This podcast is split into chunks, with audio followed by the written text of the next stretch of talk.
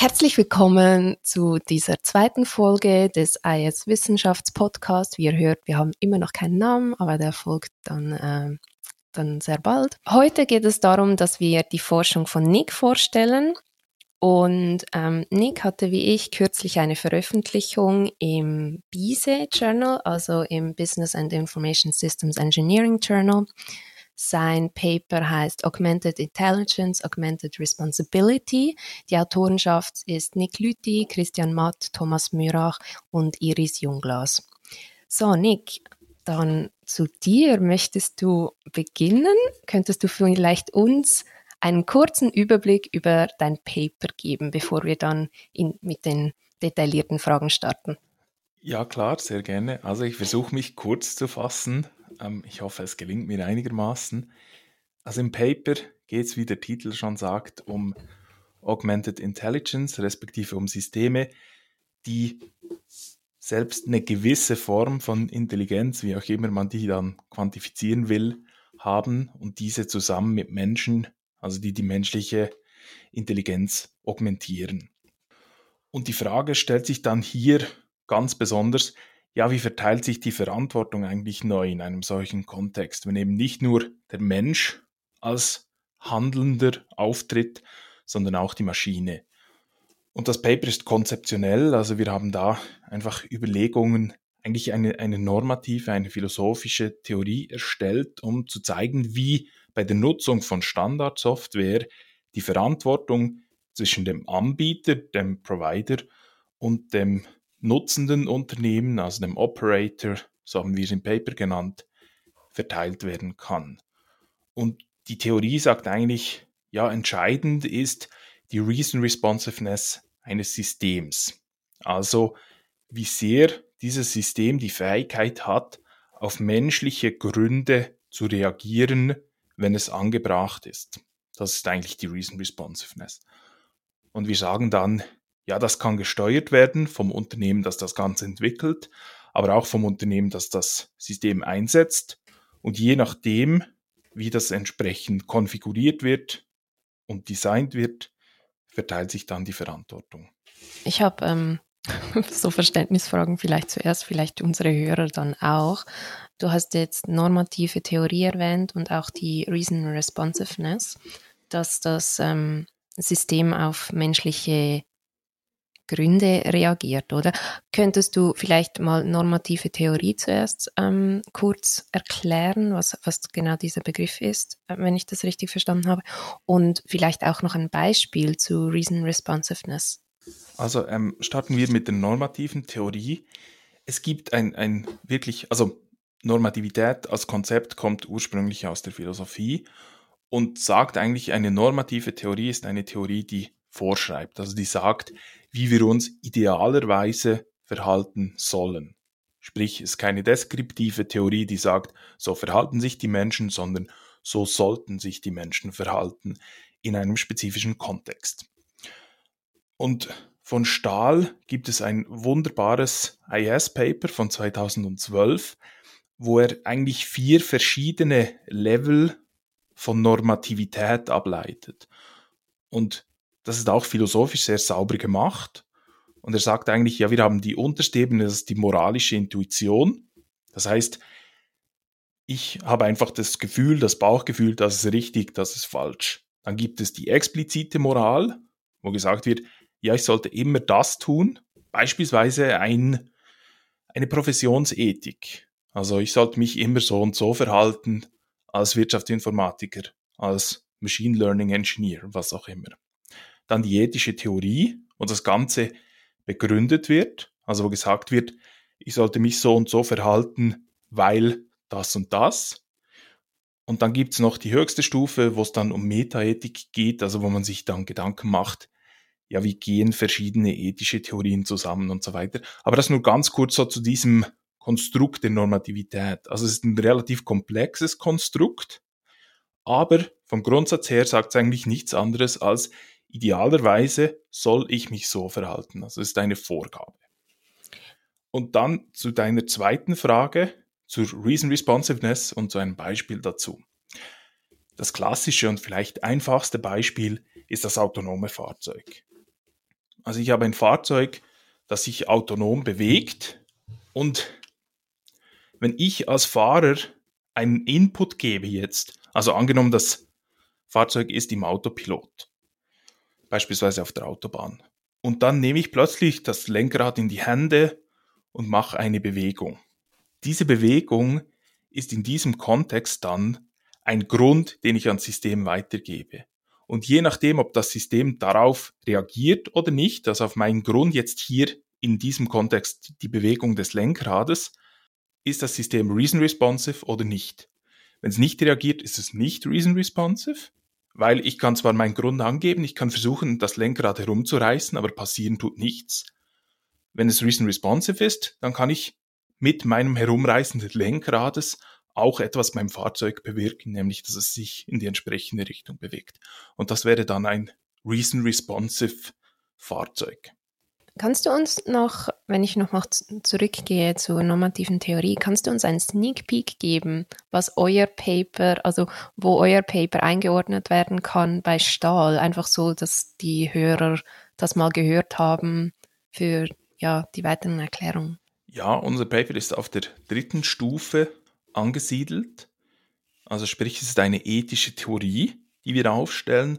Und wir nehmen eigentlich dieses Konzept der Reason Responsiveness als Hauptbegründung. Also wir sagen eigentlich, durch die Reason Responsiveness entscheidet sich, wie viel Kontrolle einerseits ein Nutzer hat während der Nutzungssituation, andererseits aber auch kann das ja bestimmt werden durch die Firma, die das Ganze entwickelt. Also die bestimmen, wie viel Spielraum ich überhaupt habe. Ob ich eben beim Autopilot meine Gründe quasi angeben kann oder nicht. Und dementsprechend ist das auf der dritten Stufe einer ethischen Theorie, wo wir sagen, das ist richtig so und das ist nicht richtig so zu tun.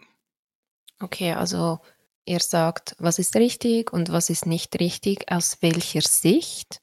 Wie meinst du jetzt aus welcher Sicht? Also ist es, was die ähm, Betreibenden, die Entwickler machen oder ist es aus der Systemsicht? Also das, das System macht das richtig, das System macht das falsch. Nein, es ist bewusst immer aus der Sicht der Menschen, ah, immer die das System Menschen. Okay. entweder entwickeln oder nutzen, weil wir genau auch sagen, wir unterscheiden da zwischen, oder generell wird in dieser ganzen Moraldebatte gerne unterschieden zwischen kausaler Verantwortung und moralischer Verantwortung.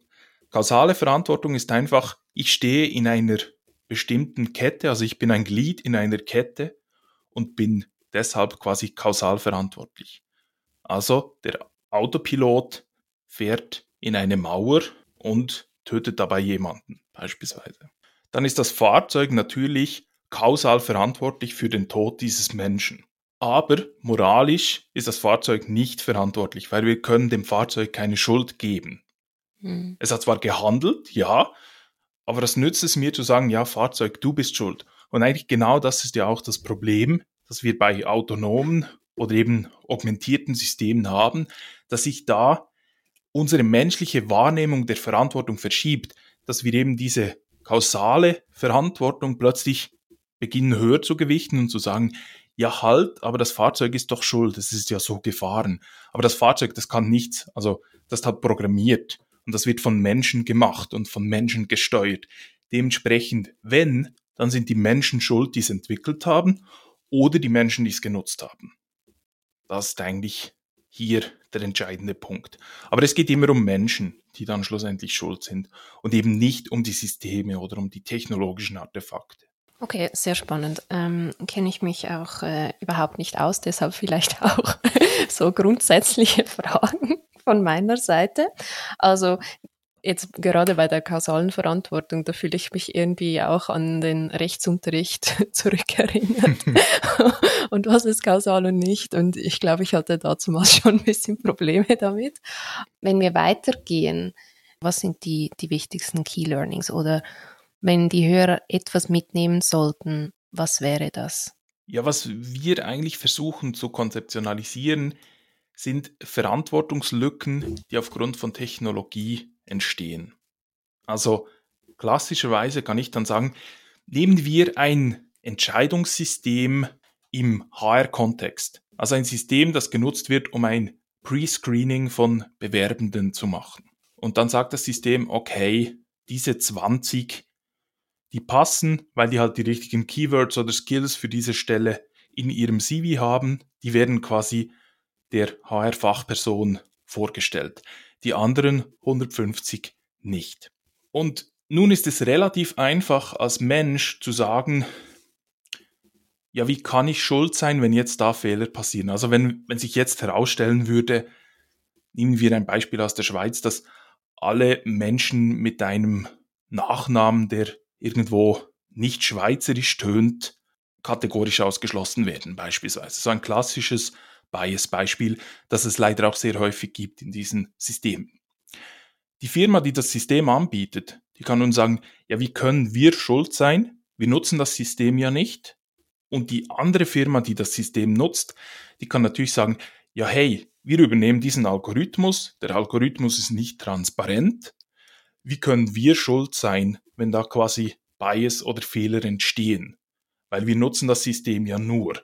Wir können es quasi nicht entsprechend konfigurieren, respektive Einfluss nehmen auf diesen systematischen Bias, den das System zeigt. Und diese Verantwortungslücke ist eigentlich genau das, was wir versuchen zu konzeptionalisieren, eigentlich um zu zeigen, diese Verantwortungslücke, die ist halt nur argumentatorisch vorhanden.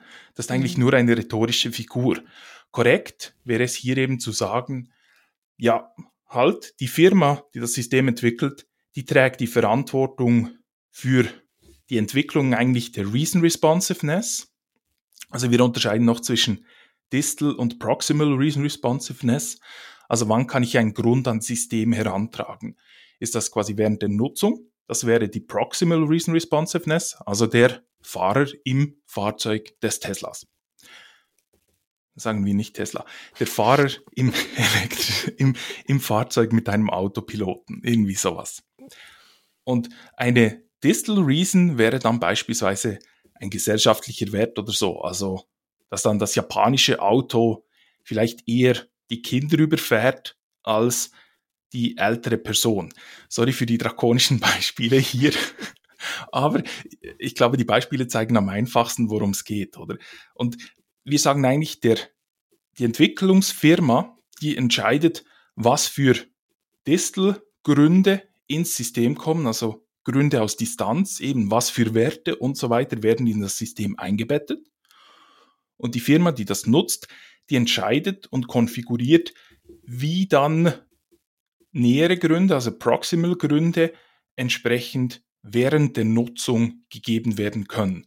Also wenn das System, nehmen wir wieder das HR-System, wenn das gut gebaut ist, dann gibt das, hat das Konfigurationsmöglichkeiten. Also ich beispielsweise sagen kann, wenn sich der Algorithmus zu einem bestimmten Grad unsicher ist oder das Ganze nicht super klar ist, wer jetzt ausgewählt werden sollte, was die 20 Top-Kandidaten sind oder so, dann habe ich beispielsweise Konfigurationsmöglichkeiten und kann sagen, wenn es unklar ist, dann möchte ich alle angezeigt bekommen. Oder dann möchte ich die Top 50% angezeigt bekommen. Oder wenn der Algorithmus merkt, ja, ich habe ein Mischverhältnis, ein Missverhältnis zwischen den Geschlechtern beispielsweise, dass man dann sagt, okay, dann zeigen wir halt alles, weil man davon ausgehen kann, okay, jetzt wurden Frauen bevorzugt, jetzt wurden Männer bevorzugt, wie auch immer. Und wir sagen eigentlich, dass Firmen durch diese Steuerung der Reason Responsiveness eines Systems verantwortlich sind. Das ist eigentlich ihre Verantwortung. Also der Entwickler ist verantwortlich für, wie er das System designt, damit es eben auf diese Gründe reagieren kann, respektive mit welchen Werten es überhaupt gebaut wurde. Und der Entwickler ist verantwortlich dafür, wie er es einsetzt. Also gebe ich meinem Endnutzer im HR überhaupt die Chance, alle Bewerbungen zu sehen, wenn er oder sie das möchte? Oder gebe ich diese Möglichkeit gar nicht weiter? Und je nachdem ist dann die Verantwortung natürlich anders gelagert. Anders gesagt, auch ein perfekt designtes System kann immer noch moralisch problematisch sein, respektive Verantwortung wäre dann halt nicht auf Seiten Anbieter, sondern auf Seiten Nutzer beispielsweise. Mhm. Und das ist eigentlich so das Key Learning, das wir versuchen mitzugeben. Ich hoffe, ich habe es einigermaßen kurz zusammengefasst. Ja, also ich habe ja jetzt so ein bisschen Folgefragen und natürlich habe ich das Paper gelesen, aber um ehrlich zu sein, also Distal und Proximal, da kam ich irgendwie nicht raus und ich bin sehr froh, dass du mir das jetzt erklärt hast, weil bei, bei vielen philosophischen oder auch ethischen Themen habe ich immer ein bisschen das Problem, eben, ich kenne mich da nicht aus, ich wurde nicht ähm, darauf geschult, aber jetzt gerade Distal und Proximal, irgendwie ist das für mich nicht verwandt. Also es ist irgendwie, irgendwie, die zwei Begriffe stehen für mich nicht gegenüber. Also das eine ist nicht das Extrem vom anderen, es ist irgendwie etwas völlig anderes. Aber jetzt, wo du das erklärt hast für mich, also ich muss es jetzt mit meinen Worten weiter, also wiedergeben und du korrigierst mich dann bitte. Also Distel ist eben die gesellschaftlichen Werte, die im System eingepflegt sind. Und Proximal ist ja eigentlich dann die Anwendung von diesen Werten, oder die Ausführung, oder sehe ich das falsch? Genau, zum Beispiel. Es kann natürlich sein, dass du als Individuum unter Umständen andere Werte hast als die gesellschaftlichen mhm. beispielsweise. Dann könntest du natürlich andere Werte weitergeben. Woran wir es hier eigentlich festmachen, das habe ich natürlich auch nicht gesagt. Wir nutzen eigentlich eine Verantwortungskonzeption von Philip Pettit, das ist auch ein, ein ziemlich bekannter Philosoph. Und der hat eigentlich, also ich versuche es halbwegs kurz zu sagen, Pettit versucht eigentlich zu zeigen, ja, wie können wir Verantwortlichkeit verteilen, wenn wir von kollektiver Handlung sprechen, weil also man nicht nur sagen kann, ja du Tatjana, du hast jetzt was gemacht, sondern wenn das halt im Namen einer Firma geschieht beispielsweise, dass man dann sagt, die SBB hat das und das gemacht beispielsweise. Also als Anmerkung SBB, Schweizer Bundesbahn oder wie heißt es? Also ja, genau. genau. Zugunternehmen in der Schweiz. Also ich bin jetzt davon ausgegangen, dass unsere Hörenden diese Abkürzung kennen, aber ja, die schweizerischen Meinst du? Ja, keine Ahnung, Deutsche Bahn. Also Gut, dann sagen wir SBB oder DB. DB. Was auch immer. genau. Ähm, ja, der sagen wir, das, das pünktlichere Bahnunternehmen der beiden. Gut. Und, und Pettit, der unterscheidet eigentlich drei Faktoren, die gegeben sein müssen, damit ich verantwortlich sein kann als Kollektiv. Und der wichtigste Faktor, der nicht von, also der erste Faktor ist, ja, ich muss autonom handeln können. Und der zweite, ich muss zwischen verschiedenen Handlungsoptionen wählen können. Also ich muss wirklich eine Wahl haben, sonst kann ich nicht schuld sein wenn quasi klar ist, ich kann sowieso nur Aktion A machen, dann wie kann ich schuld sein? Und der dritte entscheidende Faktor ist eben der der Kontrolle. Und wir haben das eigentlich genutzt und, und er, er sagt wie, ja, ich muss Kontrolle haben über die Handlung oder das, was geschieht. Und das war eigentlich der entscheidende Punkt. Wir haben uns dann überlegt, ja, wer trägt an, zu welchem Zeitpunkt die Kontrolle über das System? Und dementsprechend, wer kontrolliert jetzt welche Art von Gründen, respektive wie wird die Reason Responsiveness des Systems kontrolliert? Weil jetzt halt die Entwicklungsfirma das System designt und dementsprechend beispielsweise halt Werte mit einfließen lässt bei der Entwicklung, haben die eigentlich die Kontrolle über die Distal Reason Responsiveness. Und bei der Nutzung habe ich dann Implementierungsmöglichkeiten, ich kann die Prozesse steuern, wie überhaupt diese Augmentierung zwischen Mensch und Maschine geschieht. Also macht die Maschine nur eine Empfehlung und ich muss als Mensch immer selbst auch noch begründen und so weiter. Also diesen Prozess kann ich dann wieder steuern als Unternehmen, das das System nutzt. Und dementsprechend habe ich da wiederum die Kontrolle und bin dann für das eigentlich verantwortlich, weil ich eben entscheiden kann, falls das System die Möglichkeit bietet, das ist natürlich Voraussetzung, aber falls ich meine Gründe anbringen kann, eben Proximal Reason Responsiveness da ist, dann entscheide ich, wie das Ganze geschieht. Und das sind dann die, die entsprechenden Faktoren, weil das, weil sich da die Kontrolle eigentlich unterscheidet zwischen den beiden Unternehmen. Mhm. Also das ist jetzt vielleicht ein kurzer Exkurs, aber wir können ja nachher noch was schnell aufs Paper zurückkommen. Irgendwie sehe ich da mega ein Risiko, dass ja eigentlich wenige Firmen dann darüber entscheiden, welche gesellschaftlichen Werte in unsere Systeme einfließen. Die, dieses Problem hast du ja gerade jetzt im Hype-Thema der Zeit mit generativer KI, mhm, dass da genau. realistischerweise vier, fünf, sechs große globale Firmen überhaupt die Fähigkeit haben, entsprechend große Modelle zu entwickeln, zumindest zum jetzigen Standpunkt in der Zeit. Und genau da stellt sich ja diese Frage, weil du hast dann häufig hier wird dann das amerikanische Moralsystem mhm. übernommen, also alles, was mit Sexualität zu tun hat, wird abgestraft. Alles, was mit sehr spezifischem Rassismus zu tun hat. Also man, es gibt ja dann auch Unterschiede zwischen den Religionen. Also mhm. die christliche Religion tendenziell, die darf beleidigt werden, mhm. andere Religionen nicht beispielsweise und so weiter und so fort. Also auch da wird, wird zwangsläufig werden natürlich Werte in diese Systeme mit hereingegeben. Und wie du sagst, also ich, ich glaube auch, dass das ein Riesenthema ist. Gerade jetzt bei diesen Systemen, die dann auch nur von wenigen Firmen überhaupt gebaut werden können. Beim HR Recruiting Tool kann man wenigstens sagen, okay, ich habe zumindest den Vorteil, dass das dann auch hoffentlich ein paar hundert Firmen auf der Welt können und nicht nur fünf. Mhm. Vielleicht nochmals zurückzukommen zu diesen Verantwortungslücken. Was gibt es denn da genau für Lücken? Ja, die Lücke ist eigentlich einfach, dass, dass ich ein, also bisher gab es in der Literatur, es, es gab etwas Literatur zu diesen Technological Responsibility Gaps, wie sie im Englischen heißen. Genau definiert waren sie aber bisher nirgends. Und wir sagen eigentlich, diese Verantwortungslücken, das sind Zustände, die entstehen aufgrund der Nutzung und Entwicklung eines Systems und indem alle Beteiligten, also sowohl Entwicklungs- wie auch Nutzungsseite, sagen, wir sind eigentlich nicht verantwortlich für die Handlungen, die aufgrund der Nutzung dieses Systems entstehen. Das ist eine Verantwortungslücke. Also eine technologisch induzierte Verantwortungslücke natürlich. Also ich weiß nicht, wie ich anders fragen soll, aber ich wollte eigentlich, dass du die vier Szenarien beschreibst. Die vier Szenarien, die haben wir eigentlich angebracht, um das Ganze ein, ein bisschen greifbarer zu machen. Und die Idee war eigentlich, dass, dass wir die Extremdimensionen uns anschauen. Also wir sind bestmögliches Szenario, die Nutzung geschieht mit guten Intentionen und auch das Design ist entsprechend geschehen. Das heißt, ich habe dann eine Reason Responsiveness sowohl distal wie auch proximal, die hoch ist. Und dementsprechend habe ich ein kleines Responsibility Gap und auch kleine Verantwortung.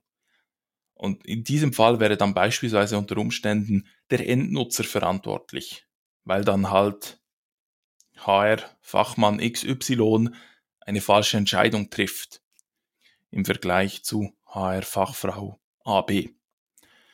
Dann als zweites Szenario haben wir ein, ein Missnutzungsszenario, also wo das Design und Entwicklung auch wieder entsprechend gut ist, aber wo das System missbräuchlich genutzt wird. Beispielsweise, wenn es genutzt wird für einen Use Case, der nicht intendiert war. Das ist ein Klassiker, den man leider sehr häufig erlebt und der gerade in Bezug auf die Ethik hochproblematisch ist. Wenn ich ein System dazu nutze, also bleiben wir beim HR-System, wenn ich das System dafür nutze, also das System ist dafür gedacht, ein Pre-Screening zu machen. That's it. Aber plötzlich merkt man, ja, eigentlich ist dieses System auch echt gut. Wollen wir das nicht intern irgendwie noch nutzen? Beispielsweise, um, was weiß ich, Leistungsbeurteilung zu machen oder so. Und dann wird es entsprechend adaptiert und konfiguriert und wird dann dafür genutzt. Und das wäre ein klassisch, klassisches Szenario von missbräuchlicher Nutzung, weil die Nutzung, wie sie geschieht, nicht vorgesehen ist durch die Entwickler des Systems.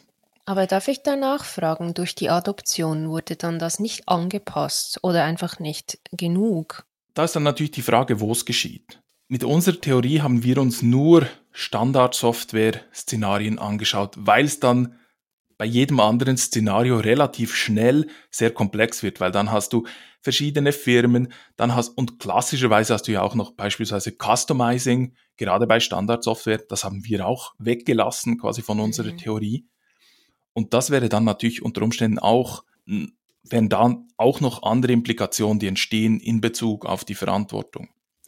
Jetzt in diesem Fall würde ich schon sagen, dass, also wir gehen jetzt davon aus, dass die Adaption nicht im technologischen Sinne war, sondern nur im Sinne der Anpassung der Prozesse und entsprechender Konfiguration, falls es diese Möglichkeit gibt.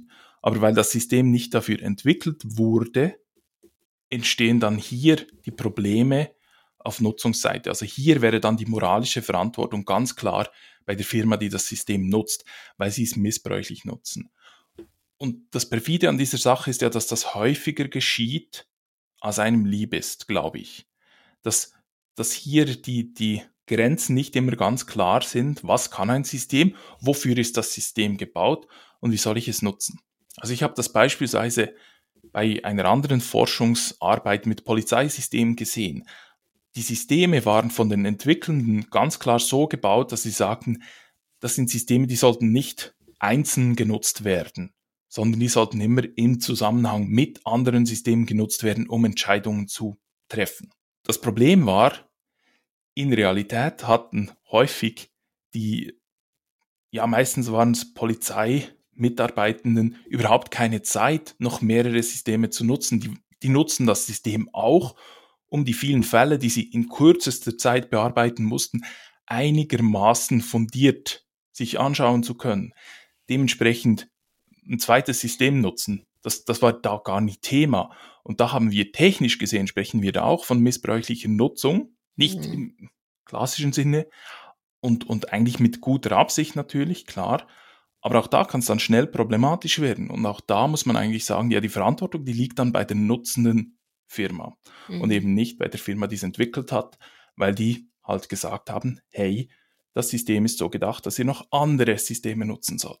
Wenn das nicht klar kommuniziert wird, dann wird schon wieder komplexer. Und wir sehen schon, ja, ja. du siehst an diesem Beispiel, wie, wie komplex das Ganze ist. Und ja, wir haben uns da versucht, einigermaßen einzuschränken. Mhm. Und genau das Schwierige ist an, an solchen Theorien dann auch, ja, man will was irgendwo erklären können und die Verantwortung verteilen können. In der Realität habe ich dann natürlich häufig sehr viel komplexere Szenarien, die ich dann auch irgendwie mit berücksichtigen muss. Klar. Und jetzt vielleicht nochmals ähm, wegen den Polizeibeamtinnen, ähm, wegen der Anwendung oder von verschiedenen Systemen. Ich sag mal, wenn man das am Anfang macht, zehnmal oder so, man äh, versucht verschiedene Systeme durch und so, aber merkt, dass dieses eine System halt sehr verlässlich ist und eigentlich mhm. immer das gute Ergebnis bringt, dann warum soll ich die anderen beiden noch nutzen, wenn mir ja eins schon reicht? Und dann natürlich Zeitfaktor und so, ja. Genau, der Klassiker, oder? Das System ist eigentlich zu gut, ja. um es dann noch mit anderen Systemen zu paaren, oder? Und, und also das haben wir auch beobachtet, genau dieses Phänomen. Dass die Leute dann sagen, ja, das System ist so zuverlässig, es deckt sich auch mit meiner klinischen Beurteilung, wenn ich mir einen Fall anschaue. Dann ist, kommt natürlich zu den Zeitgründen noch dazu, warum sollte man auch irgendwie noch ein anderes System nutzen? Nee, das macht ja dann auch nicht Sinn aus Nutzersicht, oder? Ja, vor allem, also keine Ahnung, man muss sich auch wieder einloggen. Und wenn ein System alles kann, das kenne ich aus meiner eigenen Erfahrung, warum soll ich dann woanders, also ja.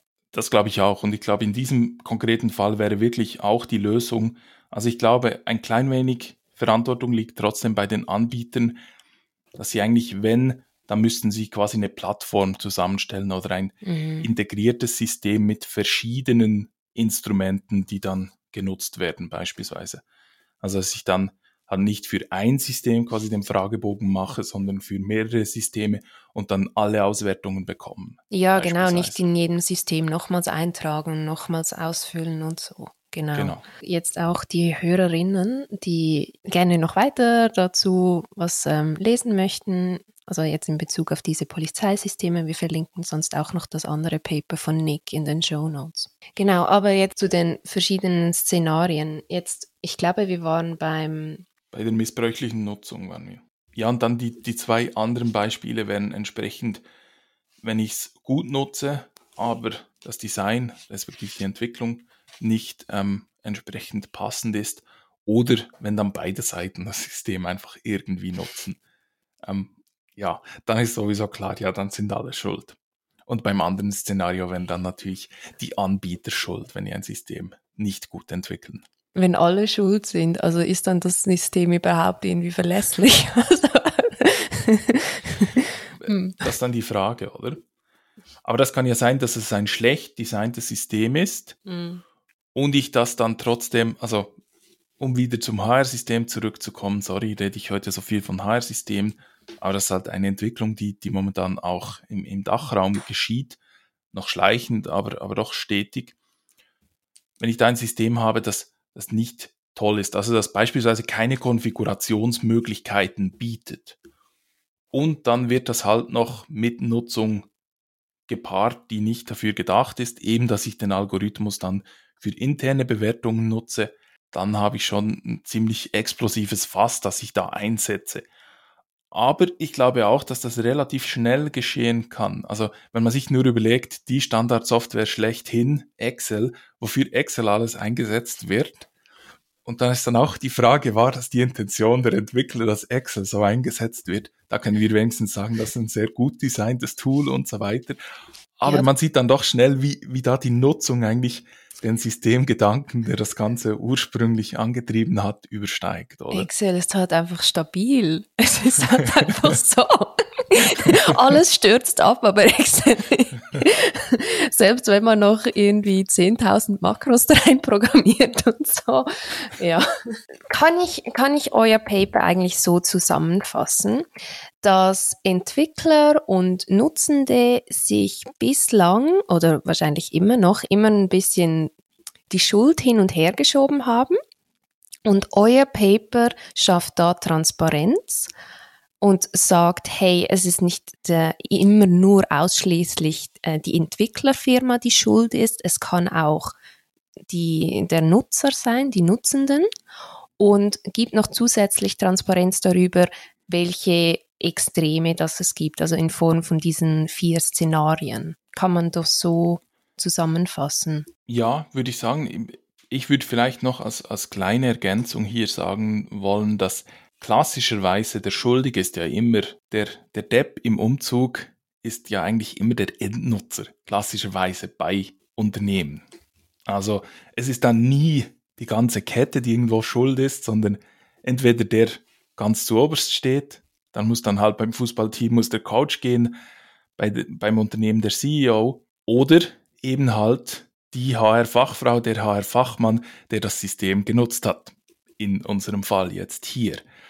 Und eigentlich ging es mir auch darum zu sagen, ja, der Endnutzer, der kann sowieso nichts mehr machen. Der hat eigentlich in den meisten Fällen hat er überhaupt keine Schuld mehr in diesen neuen Szenarien, in diesen neuen Nutzungskontexten von diesen hochkomplexen Systemen. Ein gutes Beispiel, glaube ich, ist hier, ist der Arzt, die Ärztin.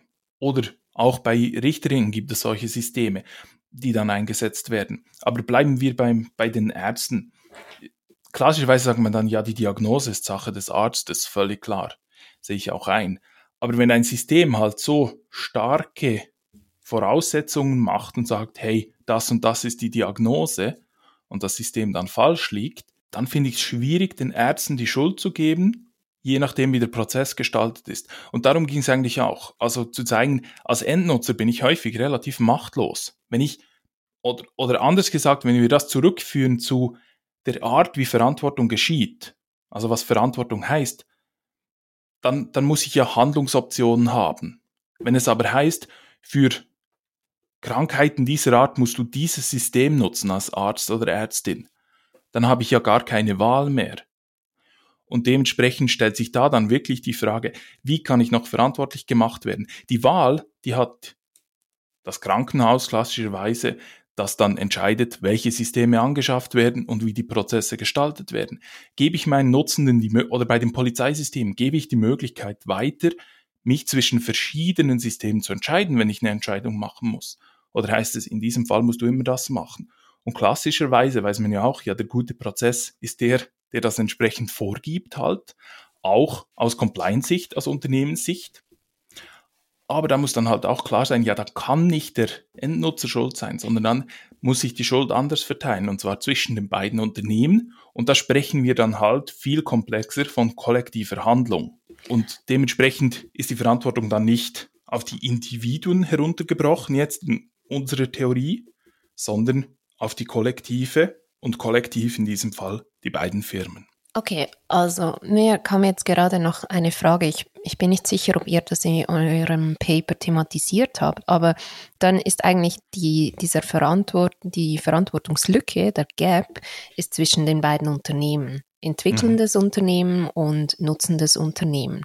Ist da also so weitergedacht, wäre dann nicht auch noch irgendwie ein Verantwortungs- oder ein Gap zwischen nutzendem Unternehmen und Endnutzer. Eben wenn das Unternehmen einem Employee vorgibt, hey, du musst dieses System nutzen und er macht das nach bestem Wissen und Gewissen, aber eben es passiert ein Fehler, ist dann das das nutzende Unternehmen sozusagen in der Verantwortung, weil sie das vorgegeben hat? Moralisch würde ich sagen, ist der Fall relativ klar. Okay. Moralisch wäre in diesem Fall das Unternehmen schuld. Rechtlich schaut das Ganze dann wieder anders aus. Okay. Und deshalb sagen wir auch, also im Deutschen gibt es diese Unterscheidung nicht sauber, aber im Englischen sind Accountability, also das, was Unternehmen an Verantwortlichkeiten einführen durch ihre Prozesse, und Responsibility, eben die moralische Verantwortung, zwei unterschiedliche Dinge. Und was ich glaube, klassischerweise als Unternehmen hast du Accountability Measures und gestaltest dann beispielsweise die Prozesse entsprechend, um eben diese Accountability sicherzustellen und dann hast du klare Verantwortlichkeiten und verantwortlich meine ich jetzt hier Accountability Verantwortlichkeit. Aber das ist eigentlich auch eine Idee von dieser Theorie, wenn man sich fragt, ja, ist ja schön, diese ganze Ethik und Normativ, aber wo, wofür brauchen wir das? Und ich glaube, wir müssen eben die Verantwortung neu denken, jetzt, weil sich das Ganze verändert und diese klassischen Accountability-Maßnahmen, die ein Unternehmen zur Verfügung hat, die funktionieren nicht, respektive natürlich funktionieren sie, ich kann immer sagen, der ist schuld und fertig, aber sie sind nicht mehr fair. Das ist, glaube ich, der entscheidende Punkt hier. Und dementsprechend auch moralisch eigentlich nicht mehr sauber vertretbar. Das, das ist, glaube ich, wichtig. Dass eben hier der Endnutzer, ja, klar, im Zweifelsfall wird dann halt der Arzt, der die Fehldiagnose macht, schuld sein. Aber wenn man sich dann sauber den Prozess anschaut, dann glaube ich eben in vielen Fällen kann man das so nicht mehr sagen und dementsprechend muss man eben die Verantwortung, die Responsibility neu denken, um als Unternehmen dann entsprechend angepasste Accountability-Maßnahmen zu schaffen. Jetzt, wenn man das Beispiel von den ÄrztInnen aufnimmt, man dort auch festgestellt, dass dann weniger die Systeme genutzt werden. Sie sind ja sowieso in der Verantwortung, auch rechtlich. Und dann verlassen sie sich lieber auf ihr eigenes Urteil, als dann das System anzuwenden? Jein. Also es gibt da ein, ein wunderschönes Paper, das ist auch schon 23 Jahre alt mittlerweile, von Clifford Nass und Jung Mi Moon. Und es heißt Machines and Mindlessness, Social Responses to Computers. Und ich finde, dieses Paper hat schon sehr früh sehr schön gezeigt, dass wir Menschen, und das ist jetzt natürlich eine Übertreibung, aber eigentlich, dass wir uns wie, wie Idioten verhalten, sobald wir etwas von einem Computer gesagt bekommen. Und das ist hier, glaube ich, auch ein entscheidender Faktor, dass tendenziell werde ich als Arzt immer der Maschine folgen oder dem System und nicht meinem eigenen Urteil. Normalerweise. Wenn man sich das aus der Sozialforschung anschaut, wie sich Menschen da entsprechend verhalten haben und verhalten. Jetzt kann das natürlich im Einzelfall divergieren, völlig klar. Aber was man hier auch mit bedenken muss, tendenziell ist natürlich das Berücksichtigen der Maschinenentscheidung auch die sichere Entscheidung, weil ich dann sagen kann, ja, die Maschine hat das getan. Und da sind wir eigentlich bei deinem Punkt von vorhin, dass wir hier natürlich auch ein Stück weit eine Verantwortungslücke haben, die wir hier gar nicht berücksichtigt haben, nämlich diese individuelle Verantwortungsverschiebung. Und da glaube ich, die ist sowohl aus normativer Sicht entscheiden, aber eben auch aus deskriptiver Sicht, dass das einfach sehr menschliches Verhalten ist, um zu sagen, ja, ich verlasse mich jetzt auf die Maschine. Es gibt ja einen Grund, warum wir die haben und eigentlich sollte die besser sein als ich. Und man weiß es ja auch häufig, dass die Systeme eigentlich besser sind als wir Menschen und das macht es ja noch so schwieriger, wenn man dann denkt, ja, ist es jetzt in diesem Fall aber nicht falsch. Mhm. Ja, das finde ich eigentlich noch ein gutes Thema zum Schluss. Jetzt möchtest du noch etwas mitteilen, was wir noch gar nicht besprochen haben? Also haben wir irgendwie was übersprungen, das dir aber noch wichtig ist? Ich glaube nicht. Ich glaube, die wesentlichen Punkte haben wir angesprochen. Und ansonsten, das Paper ist Open Access. Also Und es hat nur elf Seiten, das möchte ich auch noch betonen im Vergleich zum Paper von Tatjana, das doppelt so lang ist. Hör auf, jedes Mal.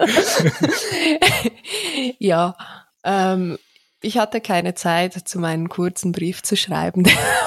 genau. äh, ja, genau, aber mein Paper, ich weiß nicht. Äh, aber natürlich auch sehr lesenswert, das Paper von Tatjana. Das, das wollte ich damit nicht sagen. Ich wollte nur sagen, das hier ist nicht so lang. Also, also beim Paper von Tatjana, von mir, überspringt alles und fängt bei, ähm, beginnt bei den Findings. das finde ich persönlich der spannendste Teil vom ganzen Paper. genau. Ja, also ich hätte eigentlich noch eine Frage, aber die haben wir auch schon so ein bisschen indirekt beantwortet, aber vielleicht nochmals, dass es so klarer wird. Warum braucht es euer Paper? Ja, wie gesagt, ich, ich glaube hauptsächlich, um eben, weil wir Verantwortung neu denken müssen und andererseits auch, weil mich diese Responsibility Gaps, diese Verantwortungslücken, die haben mich auch immer furchtbar genervt. Und ich dachte mir, wir müssen das einfach mal sauber fundieren und uns anschauen. Weil es ist so einfach, es ist einfach viel zu einfach. Und wenn man sich das dann halt wirklich konzeptionell mal überlegt und anschaut, dann merkt man, ja, okay, es ist eigentlich auch relativ klar, dass das nicht die ideale Form ist und dass es diese Verantwortungslücken nicht gibt. Und das ist in der Literatur übrigens auch ein großes Thema zu diesen Verantwortungslücken, dass viele sagen, ja, eigentlich gibt es die nicht. Und da würde ich zustimmen, ja, es gibt sie nicht. Also im Sinne von, es gibt sie, dass sie so genutzt werden, aber wenn man sich die Verantwortung sauber anschaut, dann gibt es sie nicht. Und das andere ist, glaube ich, dass gerade in der IS-Forschung nimmt, also Ethik war schon immer ein wichtiges Thema, aber halt sehr vereinzelt. Es gab wenig Übergreifendes, gibt es weiterhin auch sehr wenig. Also das Paper von Stahl, wirklich ein tolles Paper. Also wenn euch noch langweilig ist oder ihr euch dazu informieren wollt, dann lest unbedingt dieses Paper. Es ist wirklich sehr, sehr gut und, und sehr wichtig, wie es diesen Diskurs auch strukturiert. Aber es gibt eigentlich sehr wenig in der Ethik, dass, dass etwas eine übergeordnete Theorie oder, oder Ebene hat. Und viel wichtiger, wenn man sich eben wieder diese Ebenen von Stahl vergegenwärtigt, dann ist die Auseinandersetzung in der IS zum Thema Ethik häufig auf den beiden unteren, unteren Normativitätsebenen geschehen und damit eigentlich atheoretisch. Es gibt von Gall et al. Übrigens auch ein Podcaster, also, wenn ihr noch einen weiteren Podcast sucht, dann gibt es auch einen Podcast von Uri Gall und ich weiß nicht mehr, mit wem er ihn macht, aber das findet ihr alles in den Show Notes. Aber auf jeden Fall gibt es ein tolles Paper von Uri Gall und seinen Co-Autoren, wo sie sich eigentlich genau dieses Problem anschauen und, und versuchen aufzuzeigen, die Auseinandersetzung mit Ethik in der IS war häufig atheoretisch. Das heißt, sie hat sich nicht mit den ethischen Theorien, die zugrunde liegend sind, auseinandergesetzt. Und jetzt kann man sagen, ja, okay, müssen wir jetzt wirklich überall immer noch sagen, ja, es gibt Deontologie, es gibt Tugendethik und es gibt Utilitarismus. Nein, müssen wir nicht, darum geht's nicht, sondern es geht darum zu zeigen, unterschiedliche ethische Grundtheorien, wie eben diese drei, führen unter Umständen zu anderen Beurteilungen einer Handlung. Und sie zeigen dann sehr schön auf, beispielsweise Fairness-Konzeptionen. Wenn wir die ohne ethische Theorie machen, dann kommen unter Umständen unterschiedliche Ergebnisse bei raus. Also was dann als fair gilt. Das ist auch okay, aber wie gesagt, das sollte mit entsprechender theoretischer Fundierung geschehen. Und deshalb glaube ich, ist es auch wichtig, auch, und das haben wir hier ja versucht, eine native IS-ethische Theorie zu entwickeln. Und, und das fehlt momentan noch im Feld und ich glaube, das, das könnte durchaus nützlich sein aus meiner persönlichen Sicht. Vielleicht sehe ich das auch falsch und alle anderen denken, ja, okay, schön gibt es dieses Paper, aber who cares? Damit kann ich auch leben. Ich glaube, aus meiner Sicht, das Paper war nötig. Deshalb habe ich es auch geschrieben. Ja, also ähm, was eigentlich der spannendste Teil vom ganzen Paper natürlich, ähm, wie das abgeleitet wurden, wurde und wie, wie ihr das ähm, konzipiert habt, ist natürlich auch sehr lesenswert. Aber für mich war halt diese Zusammenfassung in dieser Tabelle eins. Das, es das hat nur fasst, eine Tabelle, ja. ja, es hat nur eine Tabelle. Das fasst für mich eigentlich alles sehr anschaulich auch zusammen. Jetzt, ich muss ehrlich sein, und ich weiß nicht, ob ich dich jetzt ein bisschen aus dem Konzept bringe, aber was ich ein bisschen vermisst habe, aber ich weiß halt nicht, ob das dann auch eine andere normative Theorie dann wäre. Ich hätte irgendwie noch so Guidelines erwartet. Vielleicht in den Practical Implications oder irgendwo. Wäre das möglich gewesen oder wäre das angedacht gewesen in dieser Theoriestufe? Also, oder wäre das wo völlig anders platziert? Nein, natürlich nicht. Also, also es wäre sicherlich ähm, auch eine Möglichkeit gewesen. Ich kann dir jetzt ehrlicherweise nicht sagen, was der Grund ist, warum wir das hier nicht haben. Aber wenn wir das wieder auf die Stufen von Stahl stellen wollen, dann, wie gesagt, unsere Theorie Stufe 3 und die Guidelines werden dann auf Stufe 2, also ah, die dann die genau, Theorie ja. nutzen und die Guidelines entsprechend quasi explizieren. Wir haben das hier jetzt nicht gemacht, aber also ich finde es einen guten Punkt, den wir schlichtweg nicht im Paper umgesetzt haben. Ich wäre dann Reviewer 6 gewesen, der noch gefragt hat, doch noch Guidelines Ja, nein, also ich gebe dir recht. Ähm, vielleicht muss ich das mal mit meinen Co-Autoren auch noch aufgreifen, dass wir da noch eine entsprechende ähm, praktische Arbeit draus machen oder so. Eigentlich genau dafür würde es sich natürlich anbieten, um dann wirklich zu zeigen, ja, was ist jetzt der praktische Nutzen, der ich davon, äh, mhm. der sich daraus ergibt, aus diesem Paper, ja. Weil, äh, also da, da hast du völlig recht, momentan fehlt das. Und ich, ich kann dir keinen guten Grund angeben, warum es nicht mit reingeflossen ist. Gut, okay, zukünftiges Projekt für dich. Wir sind jetzt zwar schon am Ende, aber ich wollte dich eigentlich noch fragen, weil du hast mich bei der letzten Folge, am Schluss hast du mir, mir eine Frage gestellt, die ich noch super fand. Ich war ein bisschen überrumpelt davon, aber trotzdem. Was hast du für Learnings vom ganzen Publikationsprozess oder auch Forschungsschreibprozess? Vielleicht hier, da steht übrigens auch im Paper, ich, ich finde das super, dass das Journal das transparent macht, wann man es eingereicht hat, wann es akzeptiert wurde und auch wie viele Revisions das Paper hatte. Jetzt hier, wir hatten vier Überarbeitungsschritte. Das war schon, also ich habe eigentlich zwei Jahre lang nichts anderes gemacht als dieses Paper. Und ab der Einreichung sowieso fast nicht.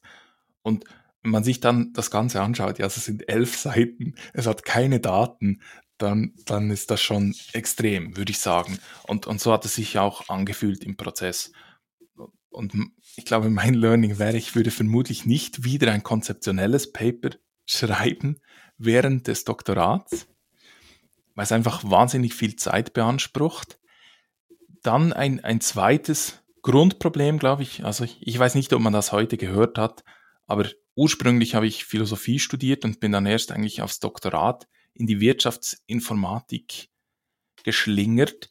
Ich glaube, zu Beginn war die Zielgruppenansprache mit diesem Paper, mit der ersten Version, die wir eingereicht haben, die war nicht passend. Also wir hatten zum Glück ein, ein wirklich tolles Team, also Editorial Team, gerade auch der AI, der leider anonym ist, oder leider, aber den wir halt nicht kennen, aber der da. Den du nicht namentlich erwähnen kannst, hervorheben. Genau. Nein, also ich kenne ihn auch nicht, ich weiß nicht, wer es war. Aber, bitte melden. genau, bitte melden. Ich möchte mich noch bedanken mit einem Korb und Blumen. Also wirklich im Ernst, der da wirklich wahnsinnig viel Arbeit reingesteckt hat und uns extrem oder mir extrem geholfen hat, das Ganze noch einmal zu systematisieren, noch viel konkreter, was ist unsere Contribution, was machen wir genau, was wollen wir überhaupt, auch die Platzierung, das war lange schwierig. Weil wenn man dann halt kommt, ja, ist eine normative ethische Theorie, okay, das kann man dann hinschreiben.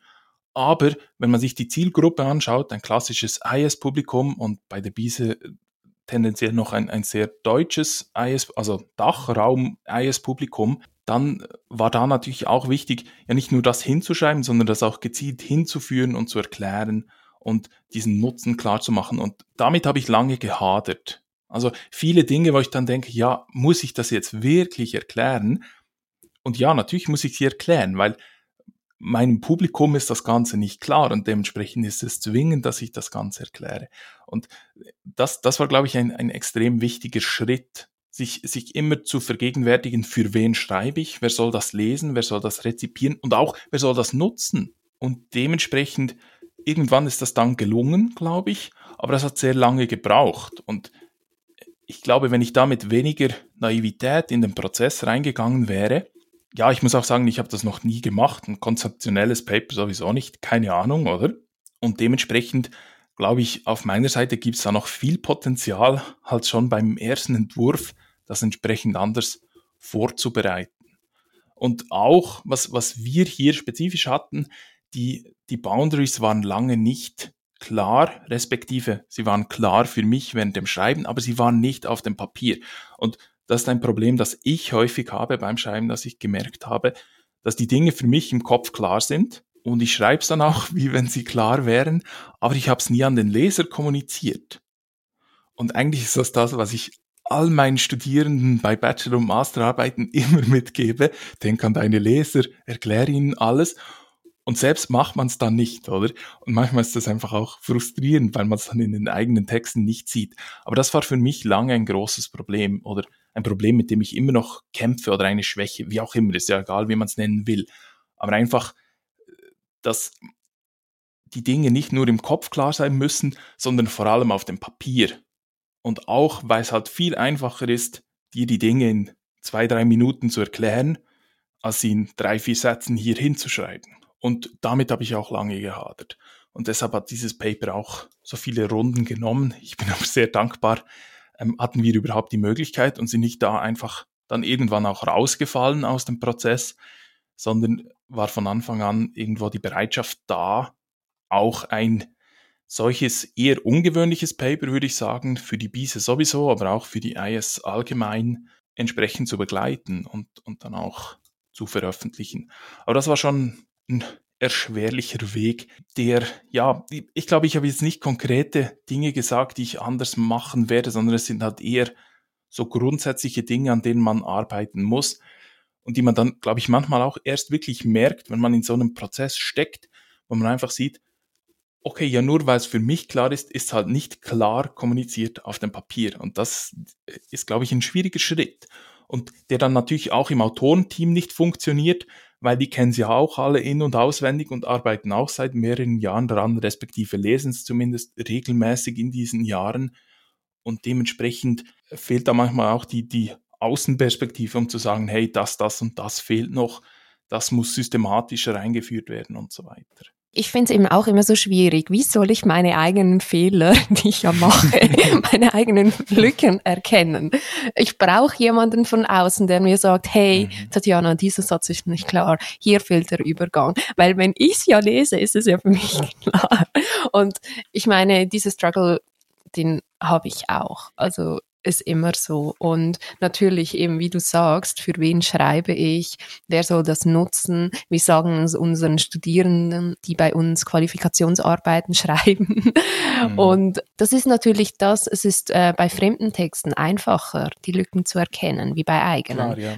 Ja gut, dann vielen herzlichen Dank, dass du uns heute dein Paper vorgestellt hast. Also ich muss sagen, oh, ich habe das Paper ja mehrmals gelesen und jetzt trotzdem durch unser Gespräch ist, sind mir noch viele Sachen viel klarer geworden. Also ich habe extrem profitiert davon, auch die Konzepte eben wie dieses äh, Distal und Proximal das mir überhaupt nicht klar war. Und ich dachte auch, ja, hier im Gespräch am besten überspringen wir das.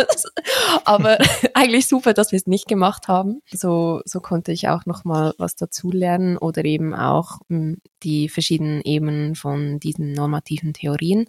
Herzlichen Dank, Nick. Und herzlichen Dank fürs ähm, Einschalten und bis zum nächsten Mal. Genau, und beim nächsten Mal, wir wissen noch nicht, was Nein, kommt, aber es wird sicherlich was Spannendes sein. Und ah, ihr, ihr müsst auch nicht einschalten. Von mir aus ist es auch okay, wenn ihr das Ganze runterlädt und dann anhört. Okay, was, was ist dir lieber runterladen? ja. ja, ja. Ja, also einschalten klingt halt so nach TV. TV-Gerät. Ja. Aber gut, das ja, am stimmt. Rande lassen wir das. Ja, ja, also Schön, wir sind ja, wir sind ja alles Newbies da am Podcast, neue Podcast. Genau. Room wir for Improvement. Ja. Wieder mit einem spannenden Thema, auf jeden Fall. Ah, und Tatjana, was ich Ja. glaube, was wir eigentlich noch sagen müssten, ich glaube, wir müssen noch Dank aussprechen, nämlich an die WISO-Fakultät, also die Wirtschafts- und Sozialwissenschaftliche Fakultät der Universität Bern und die Universität Bern, die uns mit entsprechenden Mitteln unterstützen für diesen Podcast. Ja, natürlich, genau. Herzlichen Dank, dass wir die Möglichkeit dazu haben, unsere Gedanken hier zu teilen, zusammen zu quatschen und das als, als neue Herausforderung, als neue Chance auch zu sehen. Wir danken unseren Mittelgebern und verabschieden uns. Genau, bis zum nächsten Mal. Bis zum nächsten Mal.